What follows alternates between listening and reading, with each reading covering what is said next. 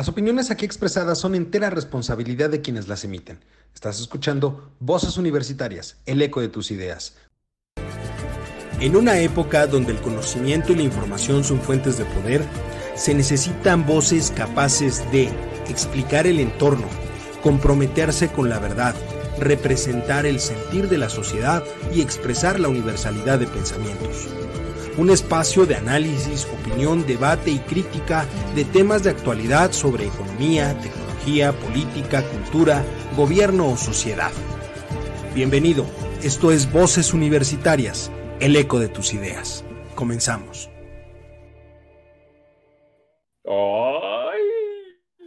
Nuevo año, nuevo intro, pero la misma mesa que usted quiere, conoce y aprecia muy buenas noches, esto es Voces Universitarias.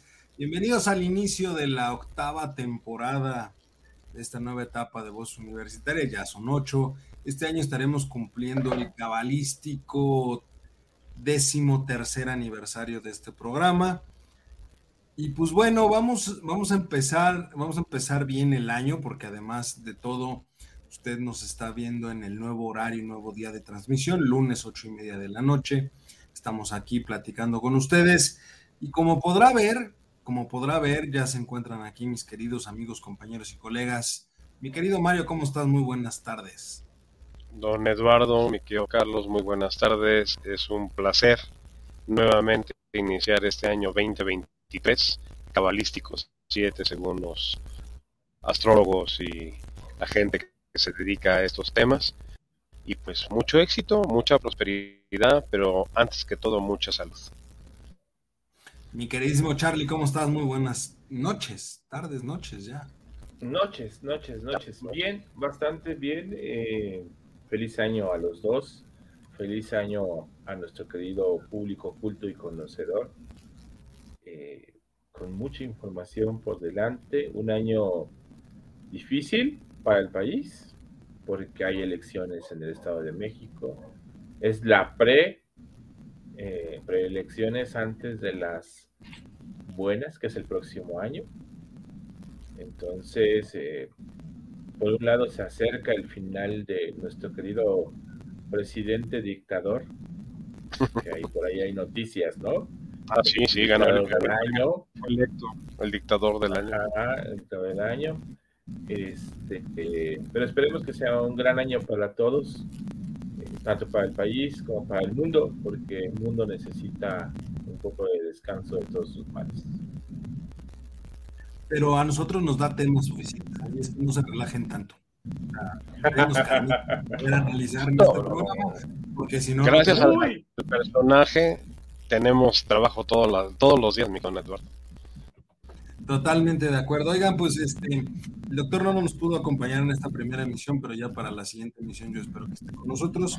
Pero por día de mientras, híjole, nos fuimos prácticamente un mes de vacaciones, ya estamos de vuelta, un mes bastante necesario, diría yo, para reponer eh, ánimos y, reponer pilas, pero pues tenemos mucho, mucho en el tintero desde que nos fuimos para acá. Pues, pues nosotros nos fuimos de vacaciones, pero el chisme chisme se quedó aquí latente y disponible en todo momento, ¿no, mi querido Mario? ¿Qué tenemos? Bueno, tenemos ahora sí que una agenda muy completa desde el plagio de la tesis de la pseudo ministra de la Suprema Corte de Justicia, eh, ya las alianzas eh, para las gobernaturas del Estado de México y de Coahuila, eh, todo el vaivén de los 6.000 efectivos en el, de la Guardia Nacional en el metro, que por cierto, el día de ayer domingo, por la tarde, se nos descarriló en otra línea, no, en la 12 que acabábamos de inaugurar con bombo y platillo a las 10 de la mañana, sino a las 4 de la tarde, la línea 7, la que corre por la zona de Polanco, se descarriló y salieron dos, dos este, vagones fuera de sus lugares. Obviamente la Guardia Nacional intervino, a golpear y a empujar a todos aquellos usuarios que estaban tomando fotos y videos para que no hicieran sabotaje, ¿no? O sea, porque es parte del proceso. Pero sí, tenemos muchos temas, o sea, la, reunión cumbre, donde AMLONG, como ya lo mencionan algunos periódicos norteamericanos, pues quemó la sesión de preguntas y respuestas de los tres representantes de, del TEMEC, eh, cuando él se alargó, como en su clásica mañanera, más de 28 minutos en la contestación de una pregunta, donde invocó la historia prehispánica, lo que decía Porfirio Díaz y todo esto, para contestar una pregunta a su clásico estilo y usanza de las mañaneras. Ahora se volvió El choro, de cada semana se lo echó ahora en la...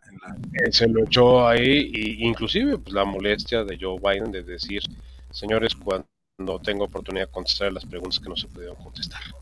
O sea, sí hubo, sí hubo desagrado. Ahora, realmente la, la, cumbre, como todas las cumbres que hemos tenido a lo largo de la historia, pasó sin más pena y sin gloria, muchas fotografías, muchas este, fantasías junto con las fotografías sobre lo que supuestamente se trató.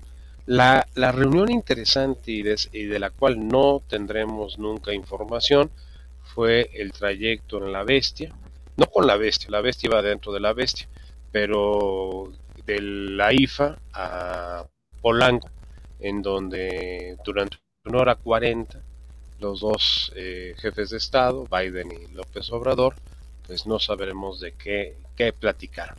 Ahí yo pienso que fue... Anotó un punto López Obrador. Sí y no, porque, no estaba... bajar en la IFA, ¿eh? No, no, bueno, lo, de la IFA fue por lo de, lo de Ovidio. Pero ahí lo hizo bajar y de ahí salió Trudeau. No, Trudeau salió de México. Los dos. O sea, tanto Biden como Trudeau salieron de la Ciudad de México. Aterrizaron en la IFA, pero, salieron los dos de la Ciudad de México. Ahorita les confirmo la información, pero creo que Trudeau llegó al aeropuerto internacional de la Ciudad de México y se fue por el IFA. Pero ahorita les confirmo. Eh, eh, pero yo, llegaron los dos llegaron a la IFA y salieron los dos este vía Ciudad de México hasta donde yo tengo entendido, por el motociclista de que yo traigo al de Canadá, eh, que se hizo viral en redes sociales. ahí, vimos lo que, lo que era el Estado Mayor Presidencial en este país y lo que, era el y lo que es el Servicio Secreto de, Estados Unidos. De Canadá desconozco cuál es el cuerpo de seguridad, a lo mejor ni, ni siquiera tienen a la montada, que es la policía emblemática de Canadá. Trudeau despegó del AIFA. ¿Despegó del AIFA? Confirmado. Sí, pero él llegó al aeropuerto internacional de la Ciudad de México. O sea, bueno, fue fue, de Ajá. Bueno, oigan, pero a ver, vamos, vamos por partes, vamos por partes porque la cumbre ya, ya está más para acá. Eh, cerramos el año con una discusión muy interesante que fue justamente lo de la tesis de la ministra, porque se venía la votación para elegir en un momento dado al presidente de la Corte, que dicho sea de paso, me gustaría que empecemos con ese tema y, y repasemos un poquito los demás, porque vale la pena decir que la ministra o la nueva presidenta de la Corte, la ministra presidenta de la Corte, no es de muy del agrado de, Palacio Nacional, ¿cierto? O sea, el propio, presidente no la lo dijo. Felicitó, no la felicitó.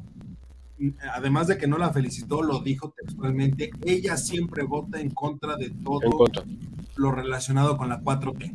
Entonces, creo yo, y ahí es donde quisiera escuchar también su, su, opinión, después entrar a lo de, lo de la tesis, pero primero con respecto a la Corte, creo que esto le da un pequeño respiro a la Corte respecto de la separación de poderes, algo que no se había logrado ver durante la presidencia de Saldívar. Oye, este, pero antes de todo, todo, todo, yo creo que el punto más importante es que quien dirige la Suprema Corte de Justicia de la Nación es por primera vez una mujer. Correcto. Yo creo Son que dos cosas ahí tenemos que partir. ¿no? Yo creo que le demos, bueno, yo desde mi punto de vista le daría más importancia a Norma Piña por ser la primera mujer en tomar una responsabilidad y es brutal, una responsabilidad enorme para el país, para las riendas de este país y sobre todo porque es una mega contraparte del señor presidente. ¿No? yo no estoy de acuerdo, mi querido Carlos.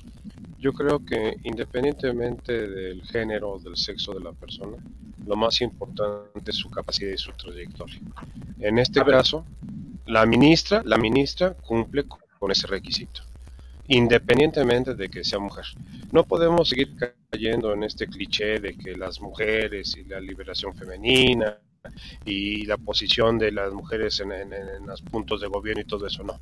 Es la persona más adecuada por su trayectoria, por su capacidad y por su conocimiento, independientemente de que sea mujer Estoy completamente de acuerdo contigo, pero en este momento donde hay un movimiento feminista muy fuerte en el país, donde todo tiene que estar cambiando, hoy, justo hoy, en pleno siglo XXI, ya hay una mujer en la Suprema Corte de Justicia y no es por, lo, yo supongo que no es por género, sino por lo que tú me acabas de decir. Así es. O sea, esas son las cosas que se tienen siempre que tener presente cuando se va a tomar un cargo político o un cargo de jerarquía, ¿no? O sea, creo que es importante. Pero no, insisto, no es por equidad de género, no es por... No, no, no, no, no. No, no, no. Es por capacidades de las personas. Estoy convencido, como bien lo dices tú, Mario, que tiene todo el background necesario como para ir a la corte. Es, es tiene el perfil ideal para estar en la posición en la que se encuentra. pero, pero adicionalmente creo que vale la pena mencionar que es la primera vez que la Suprema Corte tiene o es presidida por una mujer.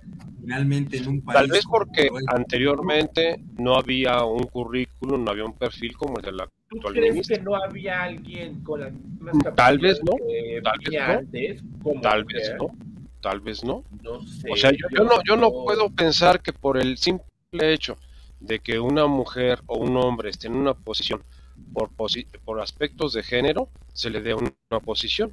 No, simple y llanamente. Tiene el perfil, tiene las características, tiene la trayectoria, adelante, que, que, concurse y que gane. Nadie, antes de ella nadie no lo sé. No lo sé. Olga, Sánchez estuvo también ahí y tenía el perfil. Pero no fue. Ajá. Eh, ahí. Recordemos algo: en las elecciones del, Poder Judicial y en el caso de la Suprema Corte de Justicia, los que votan exclusivamente son los 11 ministros. Si los 11 ministros que en su momento estuvieron con otras mujeres ministras no consideraron que el, el perfil del candidato era el ideal, no hubiera salido. Y así fue.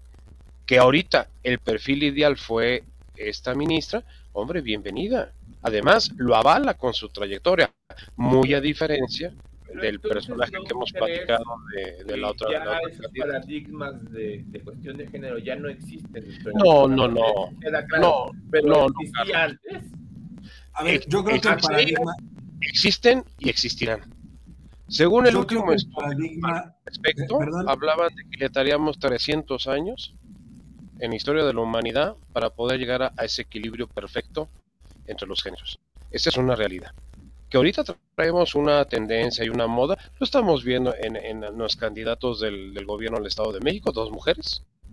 ¿Cuándo había sucedido eso? Me refiero, a ver, yo, yo creo que en este tema vale la pena puntualizar algunas cosas. Primero, a mi parecer, a mi parecer, la Corte rompió el paradigma de la cuestión de género en el momento en el que empezaron a llegar las primeras ministras mujeres a la sala superior. O sea, creo que ya ahí se empezó a romper ese paradigma de que solamente era de género masculino. Y como lo hemos visto en este mismo espacio con muchos programas especiales respecto de la equidad de género y demás, lo hemos mencionado aquí, la equidad de género no es una paridad de 50-50. La equidad de género es poner el piso parejo para que sin importar si se es hombre o mujer, puedan acceder los mejor preparados a los puestos que estén disponibles en ese momento. Como bien dice Mario, en esta ocasión la mejor era la ministra por supuesto que tiene una carga muy importante en la lucha feminista, que sea la primera vez que haya una mujer que presida la Suprema Corte, creo que no lo podemos dejar de lado, pero también hay que dejarlo muy claro, lo logró por una cuestión de mérito propio, porque su carrera lo avala, porque tiene la experiencia, y lo, es, es decir, si no lo hubiese tenido, no hubiera llegado a ese puesto y nada tiene que ver con una cuestión de género. Es una cuestión de género, por ser Exactamente. O sea, es una cuestión. los dos finalistas, los dos finalistas fue un hombre y una mujer. el ministro Ortiz Mena y ella. Y la, y la votación fue prácticamente dividida, 6-5. 6-5, sí, esa fue la, la, votación. Y no era la única mujer en la, candidatura. Había otra mujer. Lo cual, me lleva, lo cual me lleva a la otra posible candidata que estaba por ahí. A ver, ¿qué opinan al respecto? Porque la, ministra, el, tema del plagio de la, de la ministra de la tesis, a ver, a mí me dio mucha risa conforme se fueron desarrollando los, los sucesos a lo largo de estas semanas, porque primero se dijo, bueno, puede ser que haya plagiado una parte, eh, luego ella misma salió a decir que iba hacer este, todo lo necesario para que quedara claro que a ella la habían plagiado porque ella había, parece ser, de acuerdo a lo que dijo, hecho el, el documento dos años antes de que se presentara el primer documento, lo cual hace surgir muchas dudas. Yo la primera duda que siempre, que siempre he dicho, a ver, si tú hiciste la tesis antes, ¿por qué no te titulaste en ese momento? Porque no había acabado la carrera, pequeño detalle, o sea, Exactamente, porque según nadie empieza a hacer la, tesis eh, dos años antes de terminar la carrera, ¿verdad? Nadie, nadie. Y, y termina ya el conflicto ahorita en el que la FES eh, Ajatlán eh, que es de donde ella egresó, de la UNAM, dice Aragón. que Aragón. Esto es Aragón. Eh, perdón, Aragón, la FES Aragón, perdón.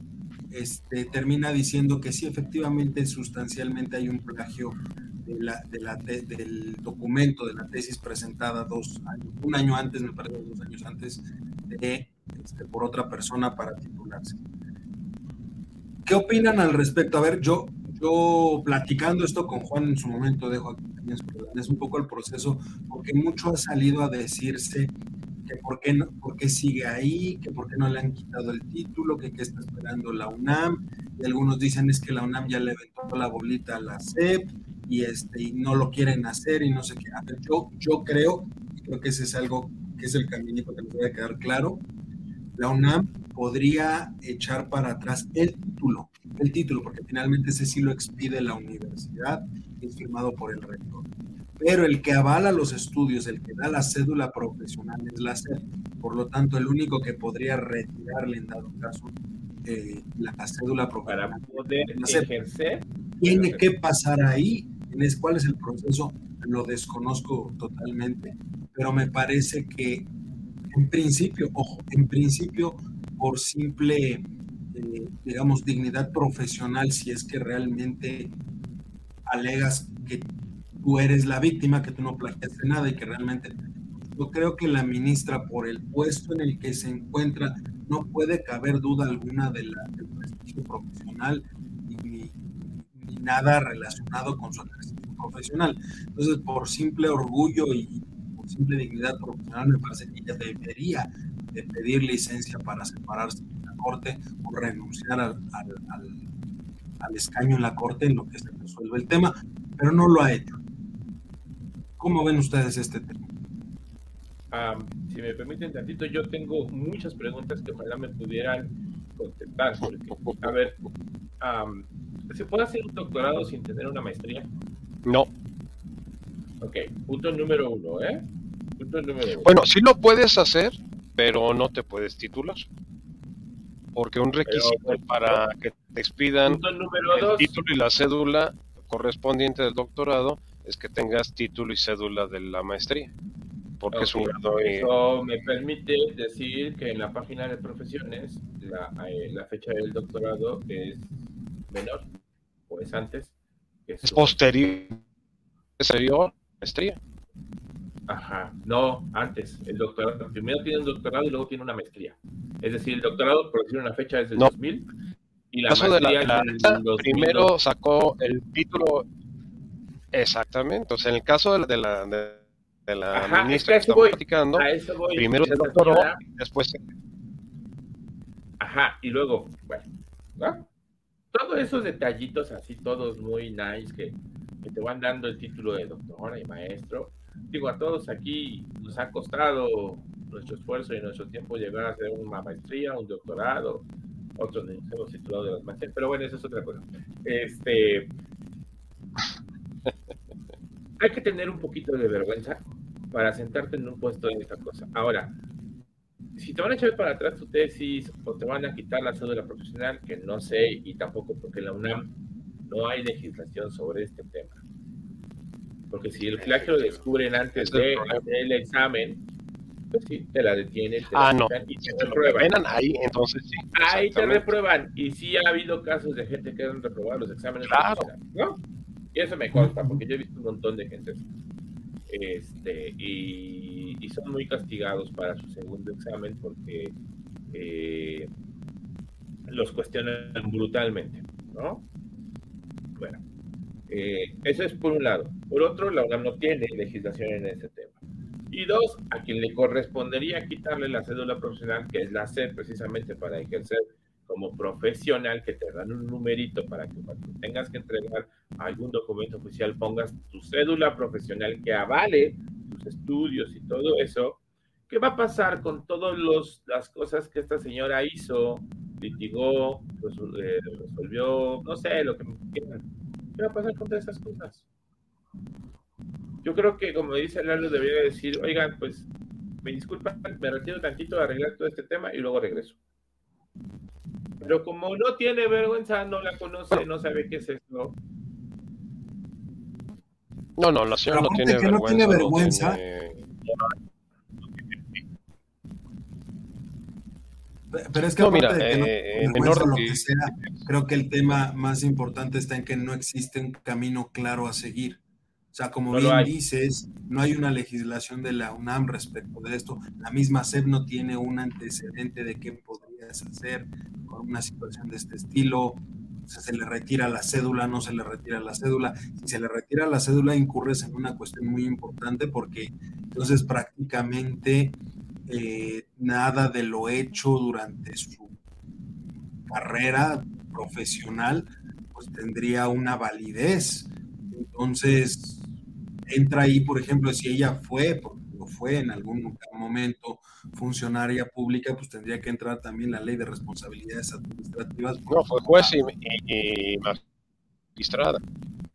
Porque estaba firmando cosas. o Ella, sea, fue- ella fue, eh, fungió como juez y Entonces, magistrada. Este, Mario, ¿qué tenías No, pero mira, en otras ideas, la UNAM ya no puede hacer nada. ¿Sí? ¿Me escuchan mal? Un poquito, pero ya ahorita ahí va. Pero Sí, me. Sí, A ver, ahí vamos. Vamos. ¿Ya? ¿Ya? ¿Ya? ¿Se escucha mejor?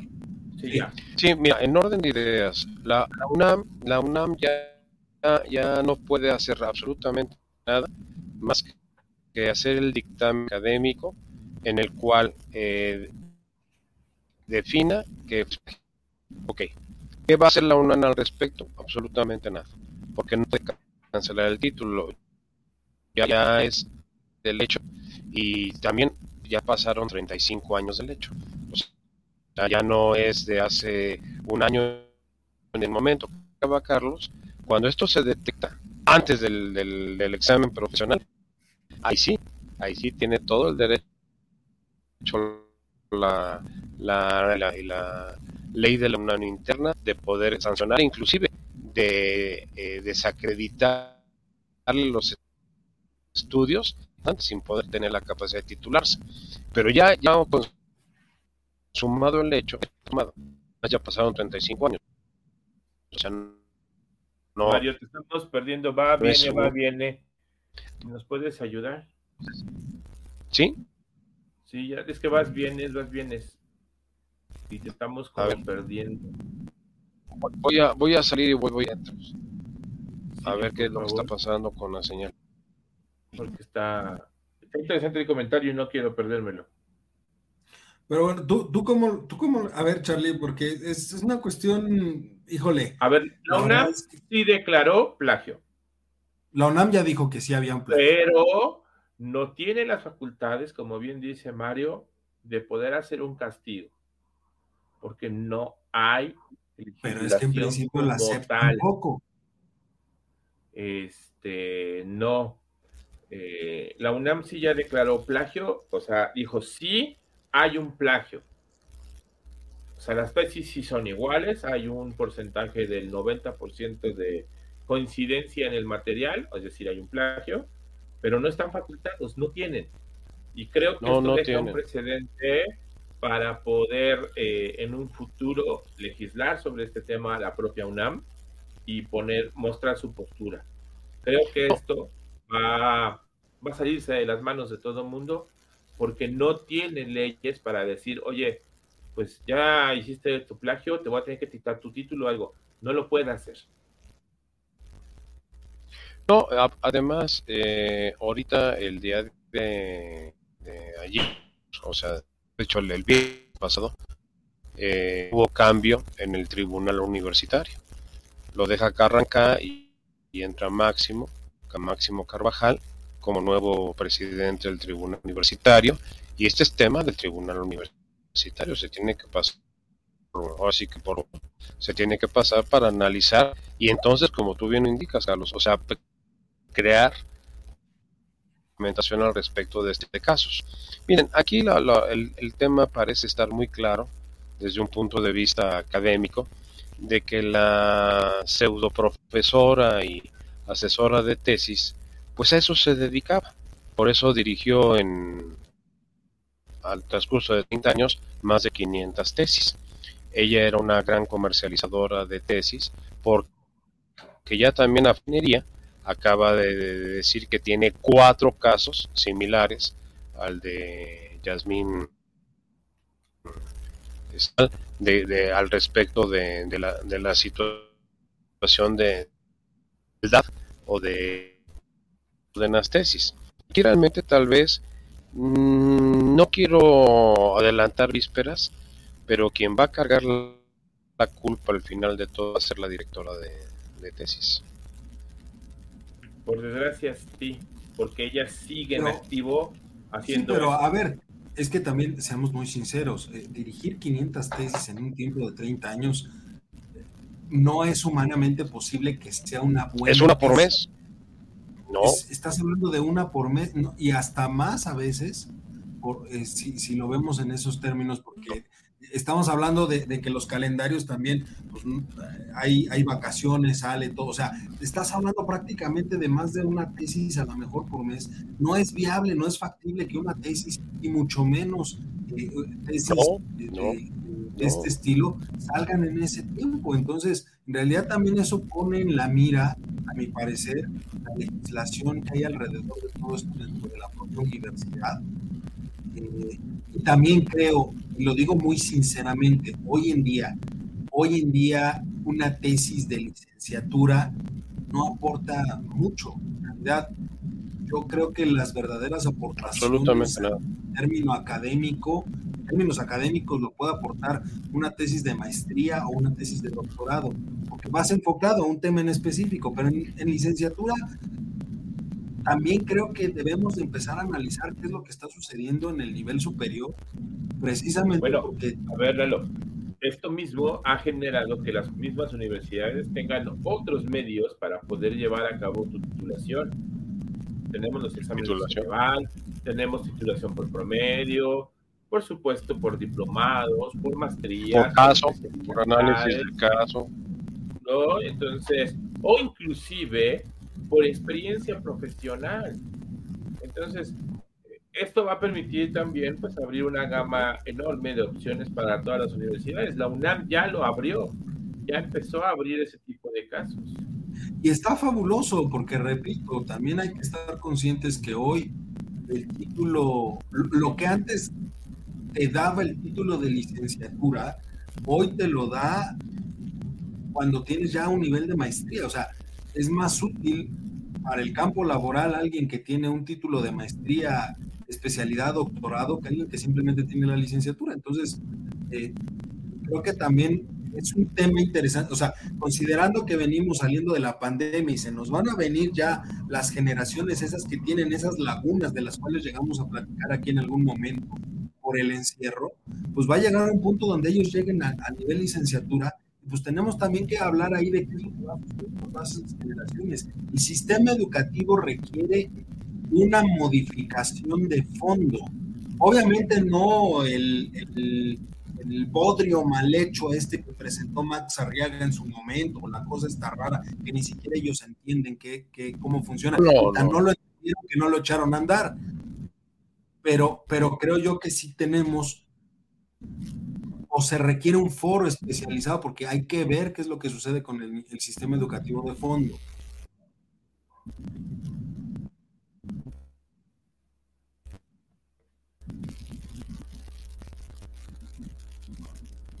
Creo, creo que se, Mario? se ofreció ah. Mario. tenemos otra vez. Ahí está, ahí está. Ya está, ya, ¿Me, escuchan? ¿Ahí me escuchan? Sí, ya. Sí, no. ya. excelente.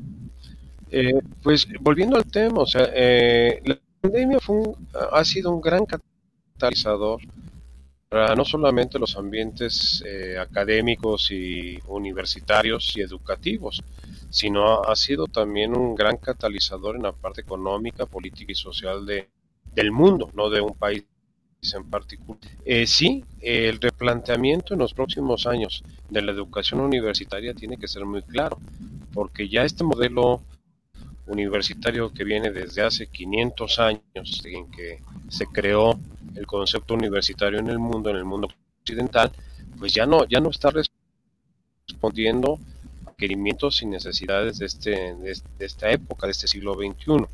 Entonces sí van a tener que venir nuevos planteamientos, nuevos modelos, nuevas formas de desarrollar la educación universitaria, no con este concepto tradicional que hemos eh, acuñado durante siglos. Y efectivamente las tesis a nivel licenciatura ya no, no, representan más que un obstáculo y una complejidad tanto para las instituciones como para los alumnos. Eh, hay, ya, ya está viendo más alto y está fácil, llama la eficiencia terminal en los estudios universitarios. Pero también pensar en que un alumno va a pasar cuatro años de su vida estudiando o analizando conocimientos que tal vez no le van a dar ninguna efectividad profesional en el momento en que se incorpore al trabajo laboral, esa es otra realidad. Ya no podemos seguir deteniendo a los alumnos de una forma... ¿Sí? Sí, Carlos. Justo yo quisiera ver ese tema, a lo mejor si lo tocamos en un programa eh, más adelante, como un programa especial, porque el futuro de la universidad, eh, como la conocemos, o cambia o cambia porque ahora Muchas, de las empresas están ya buscando gente especializada, no necesariamente con estudios universitarios, sino con un montón de certificaciones. Certificaciones. puede ser, y entonces había algo, Mario, que hace mucho tiempo las universidades hablaban de skills, pero también tenían algo que se llamaba habilidades Competencias, competencias. competencias. Por competencias. Soft, o sea, soft skills. Ajá. No, y entonces... se hablaba de las, competencias suaves, soft skills. Eh, la competencia se habla de tres elementos. Una competencia compuesta por tres factores. El conocimiento, las habilidades y la actitud. Y la actitud no es otra cosa más que la, capacidad de respuesta emocional ante las situaciones que se Pero para que seas competitivo, las competencias profesionales. Sí, ese, es un tema muy interesante para otro programa. o sea, el replanteamiento de un nuevo modelo educativo universitario basado en competencias, no basado en un cúmulo de conocimientos que en muchos casos son obsoletos. ¿eh? La cuestión sería, la universidad sigue siendo un paradigma para muchos, es decir, la universidad tiene que hacer el camino correcto o termino preparatoria y me empiezo a certificar en seguridad, en tecnología, en, es que creo, cosas. Creo que ahí también tendríamos que voltear a ver justamente a este modelo, que era el modelo que funcionó muy bien, lo hemos dicho aquí varias veces, el modelo del CONALEP, donde lo que tú hacías era preparar, por ejemplo, técnicos específicamente. Técnicos, medios Exactamente, Entonces, a ver, es que no nada más es replantear en términos del modelo educativo universitario, sino creo que también vale la pena irnos hacia atrás, porque repito, Hoy los niños aprenden de forma distinta y también tenemos que voltear a ver qué se les está enseñando a los niños, eh, desde el nivel básico, medio, medio superior y demás. O sea, creo que hay que repensar todo el sistema educativo, no solamente en México, ¿eh? a nivel internacional ya se está repensando, porque la pandemia también dejó descubierto muchos, muchos de los grandes problemas que tiene el sistema educativo. Pero bueno, oigan, pasando a temas menos alegres. Todavía menos. Todavía menos. Yo tenía uno muy alegre. ¿Cuál tú? Las vacaciones. ¿Cuál? Las vacaciones. Ah, bueno, pero, ahorita tocamos, ahorita tocamos, ahorita tocamos ese, tema, ese tema no me lo toques, por favor. ¿Te, llegó el correo? es que, nada más déjenme decirles. Correo, que, que mañana cumplo 25 años en mi trabajo. Y mañana van a aparecer. Ya tienes como 30 y tantos. Tengo 28 mañana. Mañana. Y este, mañana van a dar 28. Pero más 6, más 6. No, 22, tenía 22. Más 6 son 28. Y más, más 6, 8. No, sí. el año que voy a tener 30 y no sé cuántos Efectivamente. del año pasado. Es un cuento, pero bueno, ese es un ese es un buen punto. Eh, a mí me parece algo muy, muy bueno para los trabajadores, pero yo no lo sé si sea muy bueno para México. Híjole, es que creo que ahí se mezclan dos cosas importantes. No, sí, sí, sí es bueno para México. Uno, uno es este el, el, incremento del número de días de vacaciones es bueno para el país, por supuesto, es bueno para el país siempre que los, las personas que trabajan tengan mayores y mejores prestaciones, va a ser muy bueno. Ahora, de ahí a que hablemos de la productividad promedio de este país, es totalmente distinto. Ahí no estamos tan bien parados que digamos. Pero también se mezcla o se relaciona mucho con el incremento del 20% para este año ya de salario mínimo, lo cual celebrando Palacio Nacional. Pero pues volvemos a lo mismo y, es algo que he dicho yo varias veces. No porque hayan incrementado en un 20% el salario mínimo, significa que todo el mundo va a recibir un incremento del 20%. No, solamente para quienes ganan el salario mínimo.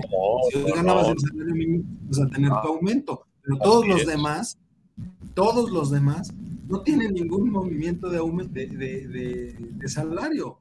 Entonces, en ese sentido, a ver, cerramos el año mucho mejor de lo que se había esperado. Pero también hay que aclararlo. El tercer trimestre de este año que terminó en el 2022 hubo una dinámica increíble que hizo que el Producto Interno Bruto esté cerrando más o menos en términos del 3%. Pero lo que se viene para este año, 3% más o menos. 3%. En una tasa del 3%. O sea, solo por, la dinámica, por, la dinámica del tercer trimestre del año. Toma, oye, otra victoria para la 4T. No. No, desgraciadamente, no, no, desgraciadamente es una victoria nada agradable, porque lo logramos debido al conflicto bélico entre Rusia y China, al conflicto bélico en Asia entre China, Estados Unidos con Taiwán, que ha hecho que las empresas se vengan para acá. Y es lo último, el último coletazo que queda ahí vivo de la reapertura económica después de la pandemia. Y ya todo esto se está acabando, se está acabando, acaba. Apenas hace un par de días sacó el Banco Mundial sus expectativas para este año son a la baja. O sea, del, del, en, el caso mexicano, del, del 1.9% que estimaban que íbamos a menos del 1, menos del ya quedó en el 0.9, menos del 1% para este año. Y a nivel global ya se habla de esa pequeña recesión. A ver, cerramos el año mejor de lo que esperábamos, sin duda, pero no significa que este año vaya a ser mucho mejor que el año pasado términos económicos y empezamos de hecho el año sin un subgobernador del Banco de México. ¿Cómo no? va, este muchachito Omar, que, tiene todas las credenciales del mundo ser vicegobernador. Pero entre que sí que no, ahorita el Banco de México está incompleto. Y él no ha mandado. Ah, no, está, está incompleto, totalmente. Y él no ha mandado su, su candidatura al Senado. Entonces, a ver, no es la primera vez, el banco puede funcionar con cuatro de sus cinco integrantes de la Junta sin mayor problema, pero tampoco es lo adecuado, no es lo, más adecuado, digamos.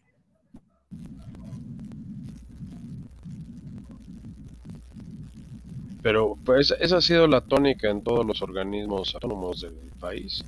La, la Comisión Federal de Competencia también está también acéfala de, pero, a ver. De consejeros y el CREA también. Independientemente de los temas, digo, de la gente, que falta gente y que todo esto se ha vuelto complicado, ¿cómo está el país ahorita realmente? ¿Tenemos inflación? ¿De cuánto por ciento? Mal. 7.82. De 8%. Ese fue el oficial al cierre de, de ¿El oficial? El del año pasado. 7.82 es lo oficial. El año anterior estuvimos en 7.16. O sea, más pesado que el año pasado. Sí. Ah, sí, claro, claro, claro, claro. Pero el Producto Interno Bruto creció. Sí. y menos que el año pasado. En 2021, acuérdate menos que, la inflación. 5 puntos y cacho. Y ahora va a ser del 3. 5 puntos y cacho. Y el ahora va a ser el 3. del país se quedó en el punto 9. No, ese es el que se proyecta para el 23. Así es.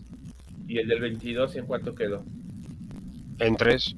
Bueno, cercano al 3. Pero no, no, no, hay cifra oficial.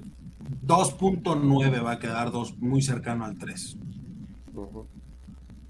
¿Y el dólar? ha estado estos últimos días, el dólar ha estado... Pero no veamos al dólar como un referente económico ahorita. ¿Está bien? Si consideras el flujo, o sea, el, cómo se, determina la paridad por flujo. O sea, ¿cuántos dólares te están entrando a la economía? Pues te está entrando mucho dólar porque tenemos una tasa del 10.5 en, en CETES. Este, traemos este, un diferencial contra el resto del mundo altísimo. ¿Conviene invertir en CETES? vienen a invertir en el mercado financiero. O sea, el de referencia es 15, pero ahorita hay inversión de este, renta fija que está en arriba del 14%. Es que eso es justo algo que no han querido, o sea, me he cansado de ver en redes sociales que dicen golpeándose unos a otros donde dicen, no, esto no es logro del gobierno federal y otros dicen, por supuesto que están ardidos y el tipo de cambio es cosa del, del, este, del gobierno federal. A ver, no, señores, es una conjunción de muchas cosas. De muchos factores. el peso, el superpeso, como le llaman, pues está en un régimen de flotación desde el año 2000. Entonces, por un lado, bendita autonomía del Banco Central. Eso ha ayudado por un lado.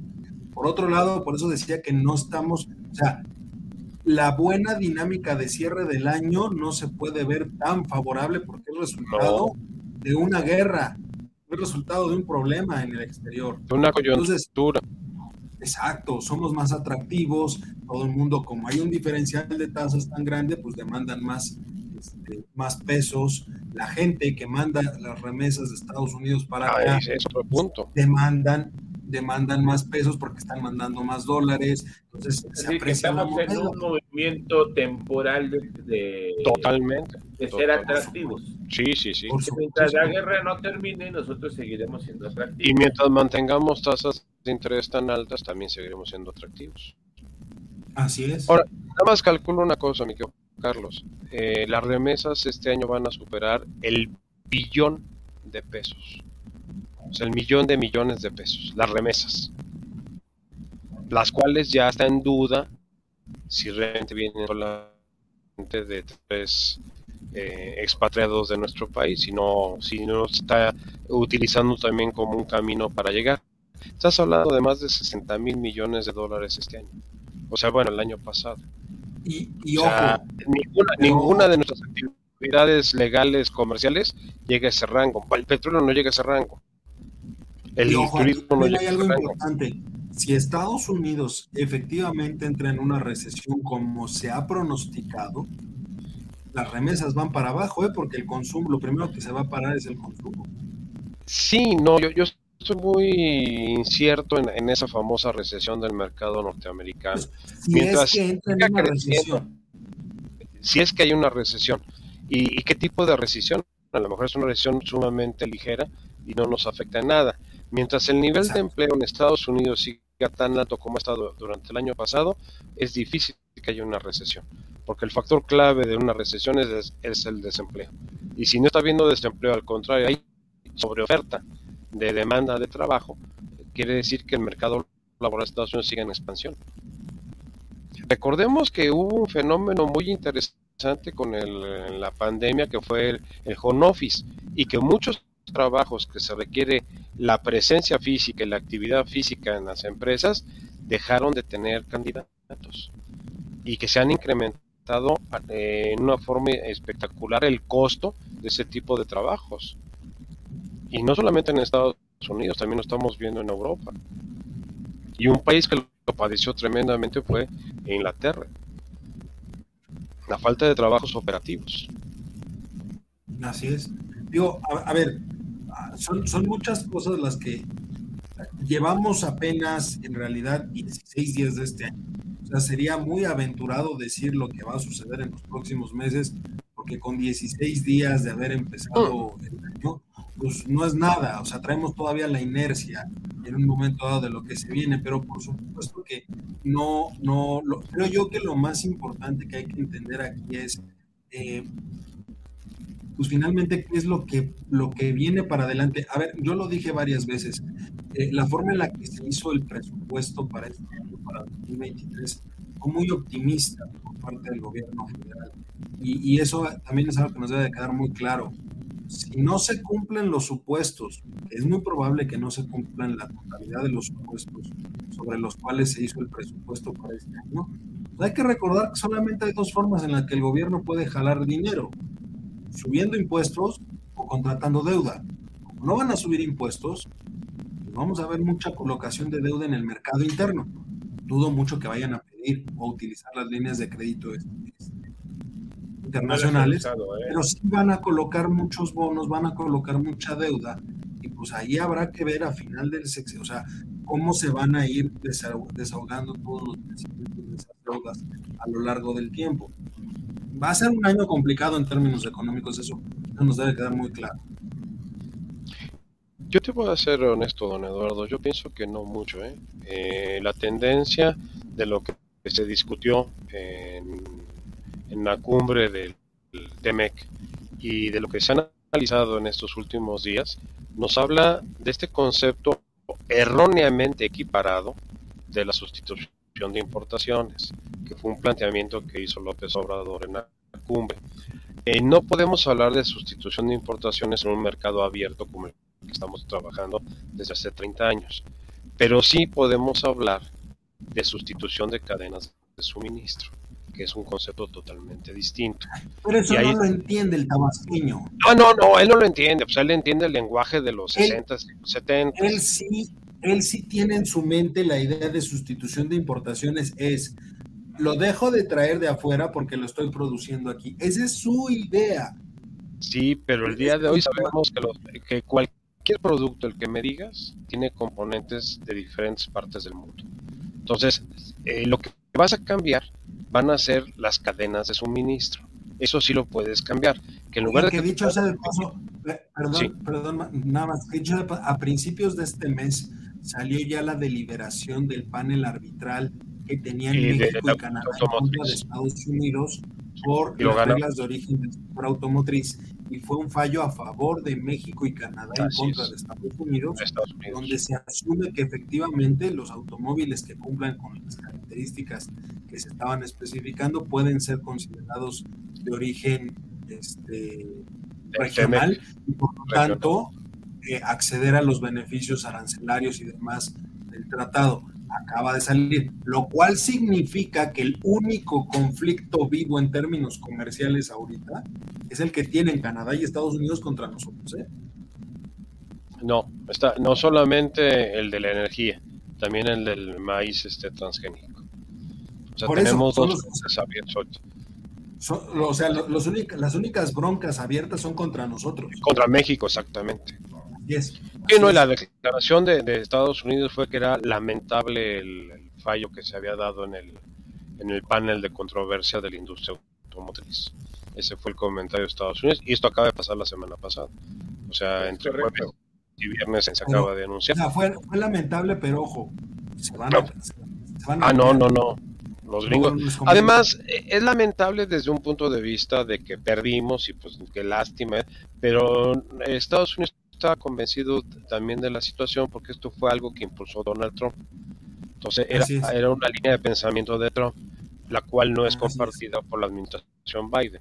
Entonces, para Biden, eh, este, esta problemática no es problemática.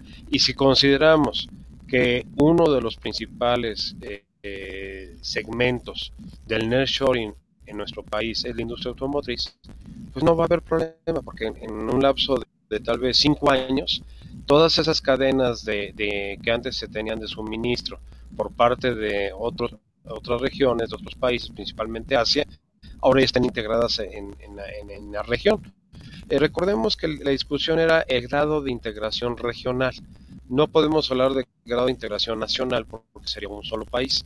La discusión de ese panel de la industria automotriz era basado en que las partes fueran casi del 80% de integración regional, ya sea que se hicieran en Estados Unidos, en Canadá o en México. Pero gran parte de la maquila de la industria automotriz, de las autopartes, estaba viniendo del flujo de las cadenas de suministro de Asia. Y ahí es donde entraba la, la, controversia. Y esto lo, lo, impulsó y lo, propició en la administración de Donald Trump. Así es. Entonces, en términos comerciales, algo que sí nos podría pegar es que efectivamente en los próximos meses se levanten los paneles arbitrales, sobre todo en términos de la energética, no va a pasar absolutamente nada porque el proceso nos va a llevar prácticamente este año. Dos años no, no, no va a haber mayor movimiento en este tiempo, pero sí va a generar cierta incertidumbre comercial. Finalmente, algunas empresas sí toman en consideración si hay o no violaciones comerciales, sobre todo por las posibilidades de inversión que tienen en términos energéticos. Hoy en día está muy, esa situación para algunas empresas en cuanto a entonces, a, ver, repito, son 16 días lo que llevamos de este año, es, es, complicado. Es muy viene, no es muy poco tiempo, habrá que esperar a ver cómo se mueven algunas cosas. Y, ya nada más este, de, refilón, eh, ahora sí que yo quisiera nada más su, opinión un poquito antes de pasar al, chisme propiamente de inicio de año. Este, ¿Cómo vieron la cumbre de los Three Amigos? De los Three Amigos. Carly, ¿cómo la viste a los Three Amigos?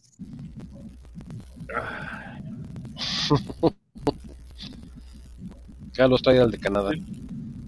Yo, este, híjole, es complejo, ¿no? Yo digo que es complejo y, pues, bueno, se tenían que dar declaraciones, no se dieron. ¿Cuál fue realmente el anuncio? ¿Migración? La fotografía. O sea, ¿de qué hablaron? Migración, problemas de energía eléctrica entre Francia, eh, Canadá y México.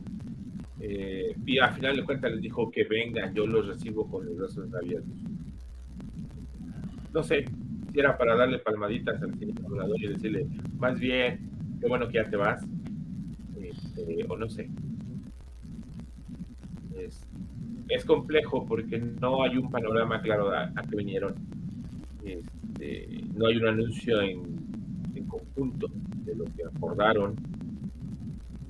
Nada más vinieron a ver los tratados de comercio, eh, los inmigrantes, donde vamos a aceptar más inmigrantes todavía, ¿o no? Mil diarios. Mil Más todavía. De los que ya recibíamos, mil más. Mil más. Entonces, ¿qué le vamos a hacer? Ya hay inmigrantes aquí en la Ciudad de México, cosa que no se veía en el viaducto los ves pidiendo dinero. Eh, este, en México no se veía, en la Ciudad de México no se veía. Bueno, al menos donde yo pasaba no. Hoy sí sé que hay y hay muchos. Mario, ¿a ti qué te dejó los Three Amigos? Pues, eh, ¿qué te diré? Fue un, como tú lo, lo bien lo defines, un programa mágico, cómico, musical, donde tuvimos este tres, tres payasos, cada uno en su, en su pista, porque tanto declaraciones bufas de uno y de otro se, dieron. Yo no vi nada, como dice Carlos, ninguna eh, definición clara sobre la problemática que tiene eh, la región de América del Norte. Eh, el señor López Obrador, pues viviendo en esa nostalgia sesentera, setentera de la integración de América Latina y ser líder de, de Sudamérica y Centroamérica, mientras los otros estaban hablando otras cosas. O sea, realmente fue un diálogo de sordos. Espero que las comisiones, porque realmente eh, el equipo que acompañó tanto a Biden como a Trudeau eran sus equipos más pesados. Espero que en esas reuniones ya específicas sí se haya tocado temas más serios y que realmente les hayan dejado estos tres personajes pues toda la parafernalia de los medios y de los memes y de las redes sociales para alimentar el ambiente político. Y espero que las, las áreas, los, las áreas específicas de cada uno de los países realmente haya, haya, entrado en materia y que estén trabajando sobre los verdaderos problemas que tenemos en la región de América del Norte. Y tenemos que estar conscientes de algo. Eh, la geopolítica y la geoeconomía del mundo en esta nueva etapa de la globalización, porque sí, efectivamente, ya no estamos en la primera etapa de la globalización que fue del 92 hasta antes de la pandemia. Esta nueva etapa nos está pidiendo reordenarnos desde un punto de vista regional, ya no desde un punto de vista de una globalización indiscriminada como fue esta primera etapa que ya se vivió. Ahorita tenemos que considerar ya un regionalismo de alto nivel, pero ese regionalismo forzosamente tiene que considerar que Canadá, Estados Unidos y México, en ese orden, por aspectos geoestratégicos, están integrados. Y que México no tiene nada que ver con América Latina, ni mucho menos con Centroamérica. Somos, eh, en cierta forma, un gran concilieri en, el, en la orquestación de la, de la nueva etapa de la globalización por la afinidad cultural, por la afinidad de idioma, pero que realmente nuestra posición es Norteamérica. Y eso ya lo entendió Estados Unidos, afortunadamente. Canadá se mantiene más lejos porque tiene ahora sí que el, el amortiguador que es Estados Unidos, pero Estados Unidos y México es una simbiosis total y que tenemos que asimilarnos a esa nueva estructura tanto para los norteamericanos como para los mexicanos y que es, es la forma en que vamos a superar. Curiosamente, la región norte de nuestro país, los estados que colindan con la frontera norte, lo han aceptado maravillosamente y son los que realmente están eh, eh, capitalizando todo el movimiento del nearshoring ya en su primera etapa porque ya hay inversiones que se han colocado. Ahorita hay una crisis de parques industriales en el norte del país. No hay donde instalar más, más plantas.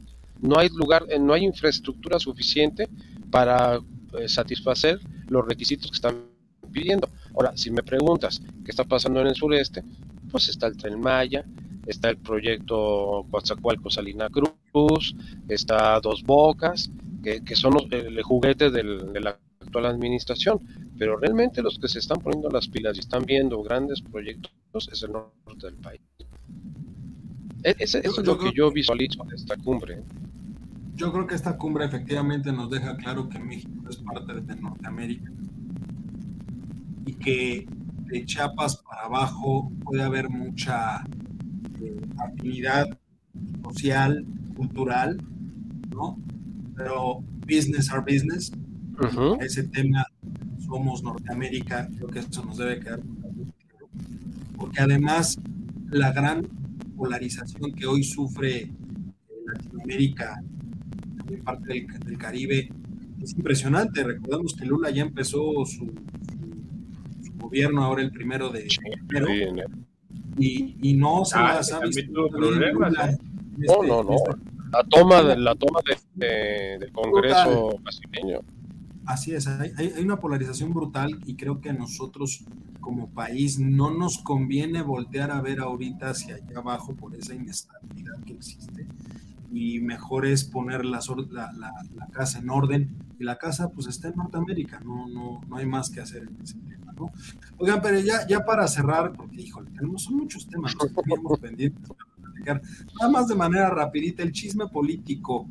Este, la, va por México sigue vivo, ya lo anunciaron sus tres, los tres líderes del partido, PRI, PAN, PRD, van, vamos, van juntos para Estado de México, Coahuila, y dicen que también para el 24 habrá que verlo a finales del 23. Y es que ¿Escuchaste que el PRI selecciona Estado de México y que el PAN va para seleccionar la presidencia? PRI selecciona Coahuila y Estado de México y el PAN selecciona para el 24 a la presidencia de la República. Eso es lo que se dijo ahorita. Vamos a ver dentro de un año, cuando estamos platicando estos temas, si sigue eso. ahorita, no, pero por vía de mientras el chisme está calientito, en, allá en la tierra de Mario y también en la tuya, Charlie, van a sí. Delfina contra este, Alejandra del Moral. Alejandra. ¿No? y Juan Cepeda también parece ser que el Movimiento Ciudadano no se va a sumar a la alianza, se con Juan Cepeda, va por su parte, y pues esto ya también deja, en el caso de Coahuila, eh, una ventaja para la alianza, PAN-PRI-PRD, holgada, diría yo en algunas encuestas, pero en el caso del Estado de México, algunas encuestas los ponen muy parejos a la alianza con Morena, y ya en algunas Delfina empieza a repuntar por encima de Alejandra del Moral. Entonces, nada más. Pero Juan Cepeda va a eso. Juan Cepeda le va a reventar los votos a Moreno. O sea, Movimiento Ciudadano no va con la, contra la alianza. Movimiento Ciudadano va contra Delfina. ¿Por qué? Porque el candidato. Ajá, va a robarse. Sí, el, candidato es este, Ciudad de Nezahualcóyotl. Eh, es, es, el oriente del Estado de México, que es, es donde está también Texcoco que es el, bastión de Higinio protegiendo a Delfina. Entonces ahí es donde se van a golpear fuertemente Movimiento Ciudadano y este y Morena. Y realmente el corredor azul y toda la parte metropolitana del Estado de México se va a cargar a la alianza.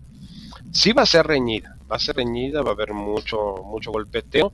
Yo creo que hay un, un as bajo la manga que nadie ha dicho y que lo están teniendo para el final, que es descalificar a la candidata de Morena por ser una delincuente electoral. Como un delincuente electoral procesado, confeso y sentenciado puede aspirar a ser gobernadora de un estado. Entonces, ese es un tema que ahí, ahí está guardadito, no voy a ser como la, el plagio de la tesis, ¿no?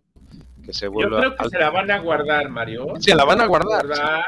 ahorita no. van a cobrar en el momento. En el momento. esté arriba y le van a pegar para tirarla. ¿Saben a qué me recuerda? Me recuerda mucho a la elección en Nuevo León. Finalmente Samuel García cuando saca esa bomba contra el candidato de, Morena, lo tira. La, la, tira completamente. La hace pedazo, lo, hizo, lo hizo seis meses antes de la elección, más o menos por estas fechas. O sea, en, cuanto a tiempos, tres, cuatro. No, ya había empezado, no, ya había empezado la elección, ya, había empezado el proceso de las candidaturas y fue cuando sacaron de que había estado vinculada con la secta. y que había mentido.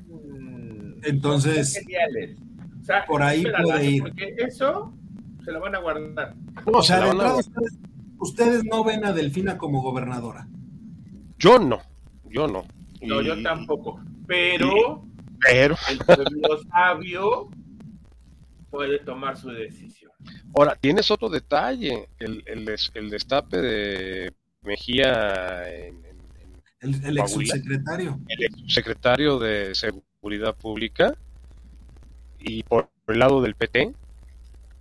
Y se está hablando que también el verde se va por otro lado, en el caso de Coahuila. O sea que vas a tener PT, Verde y Morena con tres candidatos. Que ahí, ahí el, PRI es muy fuerte, ¿eh? o sea, el candidato del PRI tiene mucho, mucho arraigo en, Coahuila. Por eso se lo dejaron ahí, para hacer la Sí, por eso se dejaron ahí que hicieran su... que ahí sí van a ganar. Pero es, es un antecedente que debemos de considerar para el 24. Que cuando los otros candidatos sienten que no los tomaron en cuenta, que es el caso de Mejía, este, pueden irse por la libre. Es que eso pulveriza el voto finalmente. Y, ah, no, claro, es lo que nadie quiere. E, e, esa, es la magia, esa es la magia del sistema norteamericano. O eres demócrata o eres republicano, no hay para dónde irse. y aquí va a ser igual. Aquí, estamos igual. O es uno es otro. Pero cuando te empiezan a abrir. O eres 4T. Sí. Y entonces, pero a ver, ¿qué, le dices al, al, PT que sí está en alianza en el Estado de México, pero en Coahuila no? Y le sacas a un funcionario de primer nivel del, actual gobierno y lo vuelves candidato. ¿Qué pasa si el PT jala a Noroña como candidato a la presidencia en el 24? Ah, caray. Ah. No, no tiene, no tiene, o sea, no, no da para una candidatura de más de, me parece que son 12 puntos lo que le daban. Pero a ver, 12 puntos. 12 puntos en el Congreso. Sí. Pero 12 puntos en el Congreso, don Eduardo, te garantizan, es lo que... Movimiento Ciudadano no le está apostando a ganar la presidencia ni ganar las gobernaturas, le está apostando a tener posiciones en el Congreso, en las cámaras. Sí, por supuesto, por supuesto. Es a donde va. bueno. Señores. Pero bueno, pues ya, se nos acabó. Híjole, tenemos muchos temas, quedaron muchos temas. No, no, va a haber mucho tela de dónde cortar. Para, pinta para hacer un año increíble, pero bueno, por vía de mientras, pues muchas gracias eh, eh, por, escucharnos, por vernos en este nuevo horario. Lunes, recuerden, vamos a tener una cita todos los lunes, ahora a las ocho y media de la noche. Y pues por vía de mientras tenga un excelente cierre de primer día de semana y sobre todo una excelente semana. Nos vemos. Cuídense.